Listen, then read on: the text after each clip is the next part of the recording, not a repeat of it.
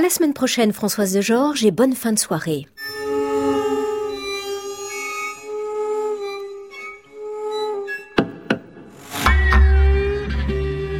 À l'abrévé,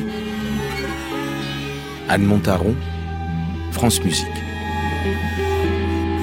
Bienvenue dans la forme longue de nos alabrévés, 30 minutes pour faire euh, deux choses en une. D'abord, reconstituer le puzzle sonore qui s'est déroulé cette semaine dans nos miniatures à l'abrévé par fragments, et ensuite entrer dans l'atelier du jeune compositeur argentin Lucas Farin, dont cette émission va croquer le portrait. Lucas Farin a fait son apprentissage musical à Buenos Aires, puis à Paris. Sa musique est programmée cette semaine par le festival Présence de Radio France. Il est par ailleurs cette saison compositeur en résidence à la Casa Velasquez à Madrid. J'habitais dans un milieu, qui donnait beaucoup d'importance à l'art. En fait, on m'a appris que l'art, c'était la, chose la plus importante du monde. Et même si mes parents n'étaient pas des artistes, pour eux, l'art, c'était les trucs. Et pour moi, c'était spontané, naturel, et ce qu'il fallait faire, c'était composé pour transformer le monde. Et je pense que c'est une chose que assez souvent on oublie. Parfois on a une sorte de résignation a priori avant de commencer, comme si la bataille était perdue d'avance. Et moi je, je pense qu'il faut, comme collectif ou comme mouvement artistique, qu'on retrouve cette force, cette croyance, cette foi du fait qu'on peut transformer le monde avec ce qu'on fait. Sinon ça vaut pas la peine, même pas de commencer. C'est sans doute grâce à sa grande foi en la musique et en l'art que Lucas Farin est arrivé là où il est aujourd'hui. Voilà un jeune compositeur qui ne se préoccupe pas que de sa carrière, mais qui pense aux enjeux de la création dans nos sociétés. Il s'engage aussi très concrètement pour la diffusion de la musique avec d'autres jeunes compositeurs. Il a par exemple créé le site internet Babel Scores pour distribuer la musique d'aujourd'hui aux quatre coins du monde. Tout à l'heure, l'ensemble Kern, invité par le festival Présence, a créé en public à Radio France la musique que Lucas Farin a imaginée la saison dernière pour nos alabrévés, psychédélique. Et c'est pour entrer poco à beaucoup dans cette partition originale et électrique que nous avons voulu sur France Musique faire entendre cette musique cette semaine, fragment après fragment. Le moment est venu d'écouter cette pièce de Lucas Farin jouée d'un seul souffle par les sept musiciens et musiciennes de l'ensemble Kern guidés par euh, Guillaume Bourgogne et ce mot souffle d'ailleurs va très bien à cette pièce. Elle en a du souffle, elle a aussi beaucoup d'énergie et une bonne dose d'électricité. Le titre psychédélique a été choisi en toute conscience. Il y avait trois références fortes pour composer cette pièce. Il y a une pièce de Gheorghi Ligeti de l'année 1970 qui s'appelle euh, Concert de chambre. Et là, Ligeti il travaille avec des traits, des continuums. Et, ce sont des traits qui sont assez psychédéliques, justement, très oniriques, très hypnotiques. Et, puis, il y a aussi euh, une autre pièce qui s'appelle On the Run. C'est une chanson de Pink Floyd, mm. euh, du disque euh, Dark Side of the Moon, euh, qui est une, chanson très hypnotique aussi. Et c'est une, une, sorte de continuum aussi, construit avec un synthétiseur Moog qui fait appel à pas mal de changements de timbre autour d'une phrase qui se répète, se répète, se répète. Et aussi, il y a un autre point de repère qui vient de la peinture. Moi, j'avais toujours dans l'appartement dans lequel je vivais un, une peinture de Vasarely qui avait été copiée par mon père, en fait, à l'époque. Et je la regardais tout le temps et ça faisait des illusions optiques, etc.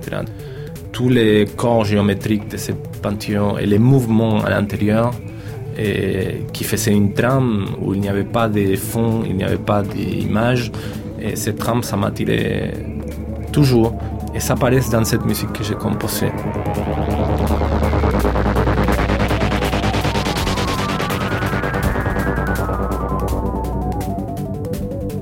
Alors là, j'ai trouvé plusieurs outils. Je travaille avec des sons de guitare électrique qui la transforment aussi à l'intérieur pas mal, avec un clavier électronique, avec des sons de rock organ ou des sons très distordus, et avec des sourdines qui transforment les sons des cordes et aussi de la trompette, et avec des éléments de percussion inouïs aussi, qui sont presque jamais des, instruments euh, conventionnels. Euh, c'est en général des petits objets que j'utilise.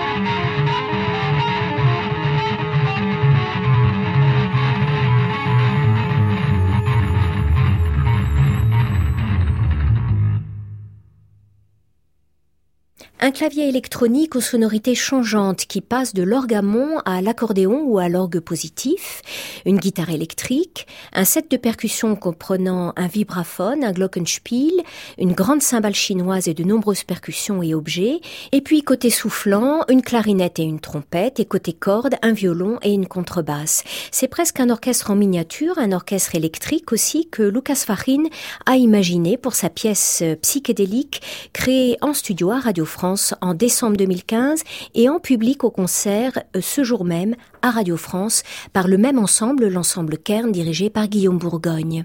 Prise de son Valérie Lavalard avec Philippe Thibault, mise en onde musicale Étienne Pipard, coordination Justine Merniac. Anne Montaron, à l'abrévé, France Musique.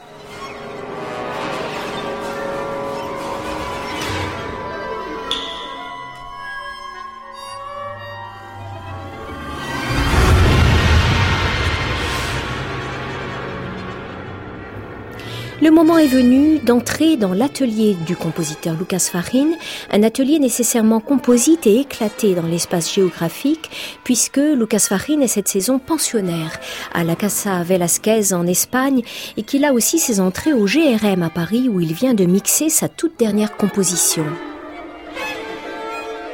Est-ce que vous composez à l'ordinateur, ou vous composez au piano, ou vous composez sur une feuille de papier.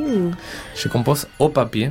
J'utilise pas l'ordinateur parce que j'aime pas trop les écrans. En plus, les contacts qu'on peut avoir, et la vitesse d'écriture et la flexibilité surtout qu'on peut avoir et dans les papiers, on l'a pas dans l'ordinateur. Même si à la fin on peut se débrouiller pour tout faire dans l'ordinateur, mais ça prend des heures.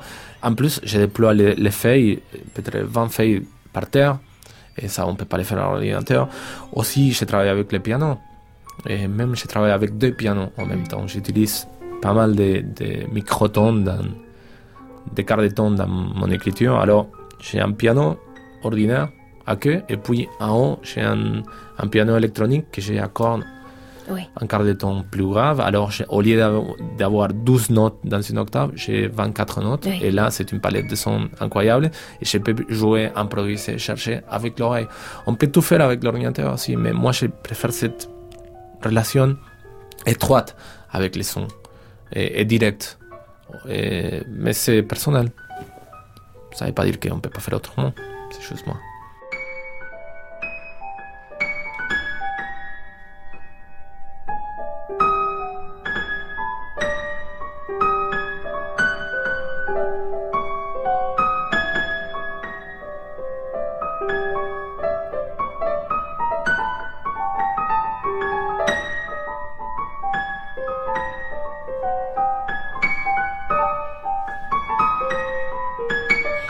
La pratique instrumentale, elle fait encore partie de votre quotidien ou pas du tout? Non, je joue pour moi, chez moi. Ouais. J'étudie même et le piano.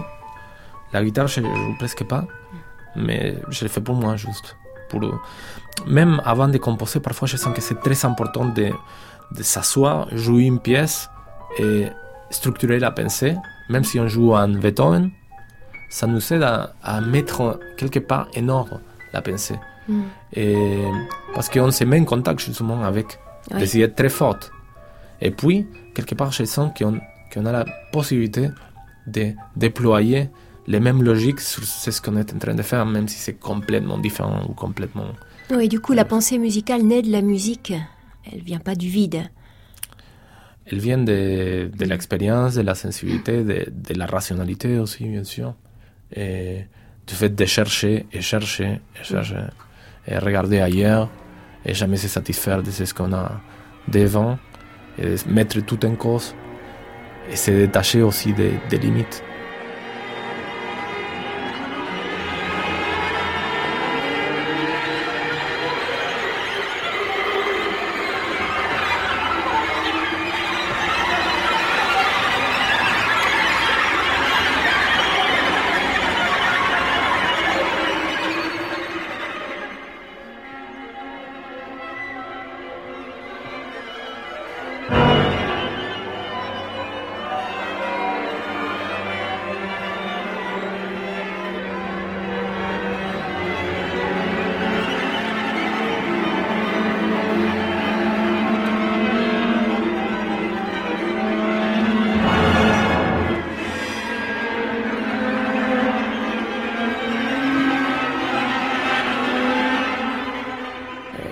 Et vous avez abordé l'électronique euh, assez tôt, je crois, euh, justement est un moyen de, de, pousser les limites, de les repousser.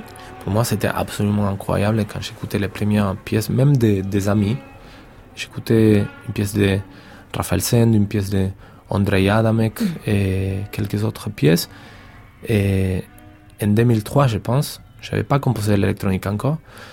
Et j'étais complètement satisfait par les possibilités qui, qui étaient données par ces, ces moyens-là. J'étais hyper émerveillé parce qu'on est, on est les maîtres de chaque détail. Mm. L'écriture, mais aussi l'interprétation. Et on pouvait recréer n'importe quoi, on pouvait sortir n'importe quel son de, du chapeau. Et c'était incroyable ça. Et puis je me suis mis à l'électronique avec une foi énorme et avec une vie énorme. Et je composais pas mal pour ça. Et aussi, c'est, un milieu complètement nouveau, quelque part, même si ça vient depuis au moins 60 ans. Mais quand même, c'est quelque chose qui appartient à cette époque et pas à une autre. C'est pas un instrument construit oui. il y a 300 ans. Et moi, je me sens très, très libre là.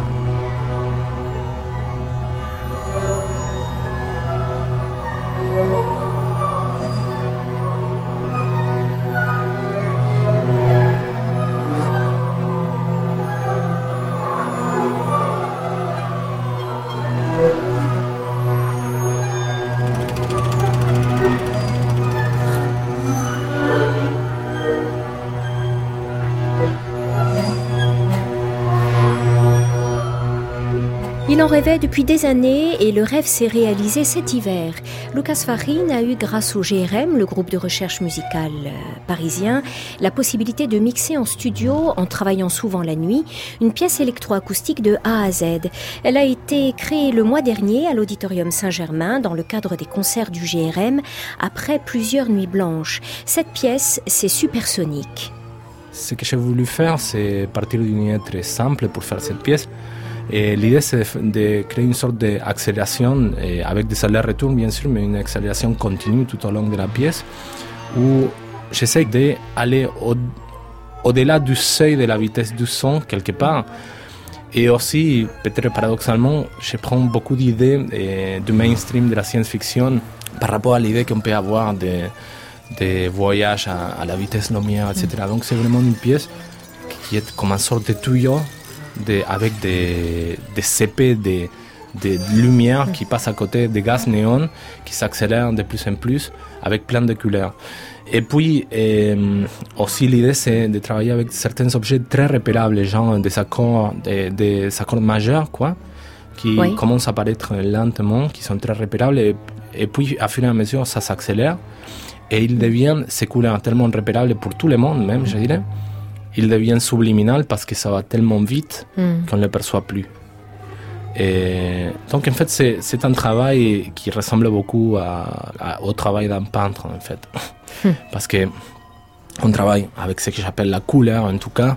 On travaille avec des tâches, avec des mouvements, avec des gestes et on est très autonome aussi. Et donc on crée comme, des sortes de tableaux, de canvas quoi, qui peuvent devenir très beaux. Et vraiment, la pièce est constituée de 12 000 sons, 12 000, pas 12 000 sons, 12 000 objets musicaux qui ont été construits à la fois par 30 sons ou 40 sons chacun. Mm. Et puis il faut spatialiser tout ça. Donc c'était un, grand, grand boulot.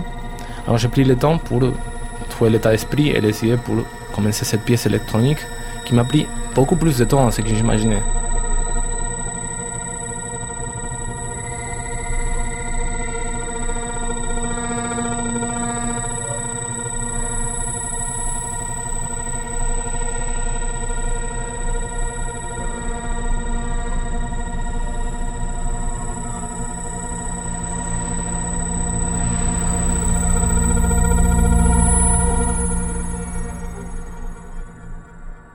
Voudrais entrer dans un petit trou de souris, là, aller dans les studios et voir tous ces compositeurs travailler la nuit, ça doit être, euh, doit y avoir une atmosphère euh, particulière. En fait, euh, on arrive au, couloir du GAM et c'est quand, quand, il y a des compositeurs en travaillant et c'est super parce que dans les couloirs, on peut écouter les, les, sons qui viennent de chaque studio en même mm. temps. Et ce sont des sons parfois super intéressants, super attirants ou, très étranges en tout cas. Et les mélanges que ça donne. Et aussi imaginer les, les voyages que chaque compositeur. Hier, j'ai fait ça. J'attendais mon, mon studio. Et puis j'entendais les sons qui venaient de chaque côté. Et j'imaginais chaque compositeur dans son voyage en train d'imaginer chaque son, en train de vivre cette expérience de, de la propre pièce construite. Mm. Et avec ces sons tellement étranges. Et je, trouve ça merveilleux, quoi.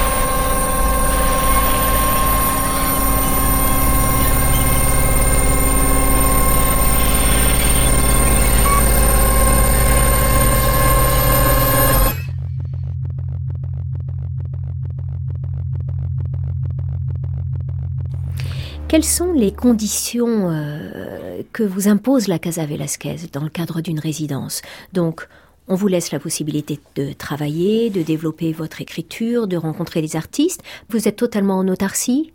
C'est-à-dire que vous ne sortez pas de la Casa Velasquez ou Ah non, non, heureusement on sort parce que sinon on devient fou. en fait, il y a plein d'artistes. il y a des, des, peintres, il y a des sculpteurs, il y a des photographes, aussi des scientifiques. Beaucoup de fois on travaille dans la journée et, puis on sort quelques heures au centre de Madrid, etc. On se connecte avec un, peu, un peu avec le monde, on, va aux expositions, aux concerts, mm. et on voyage parfois si on a le temps, un, jour ou deux. mais on essaye de, connaître et de se plonger sur la culture espagnole. C'est une des choses aussi les plus importantes d'une résidence pareille, mm. de, de, dévoiler une nouvelle culture, un nouveau monde et, et d'enrichir la vie avec de nouvelles expériences.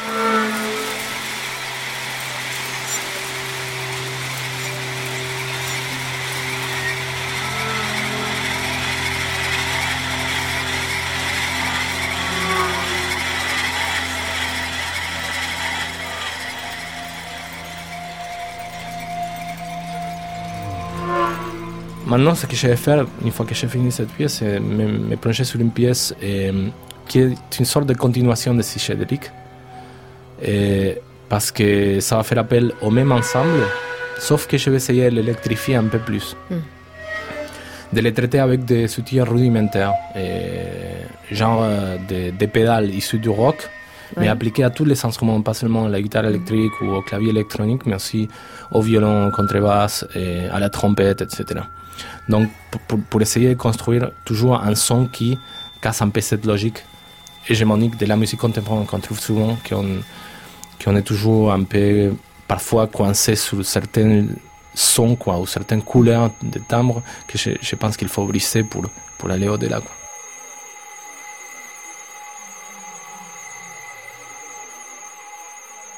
Cette extension de psychédélique sera créée dans quelques mois à Madrid par un ensemble espagnol, l'ensemble Suoni Estremo. Bonne chance à Lucas Farina, compositeur qu'il faut suivre absolument. C'est Françoise Cordet qui a réalisé ce nouveau portrait de compositeur avec Valérie Lavalard et Soisic Noël. Il est minuit, c'est l'heure de votre deuxième rendez-vous avec Benoît Dutertre. France Musique vous propose la rediffusion de son Étonnez-moi Benoît du jour.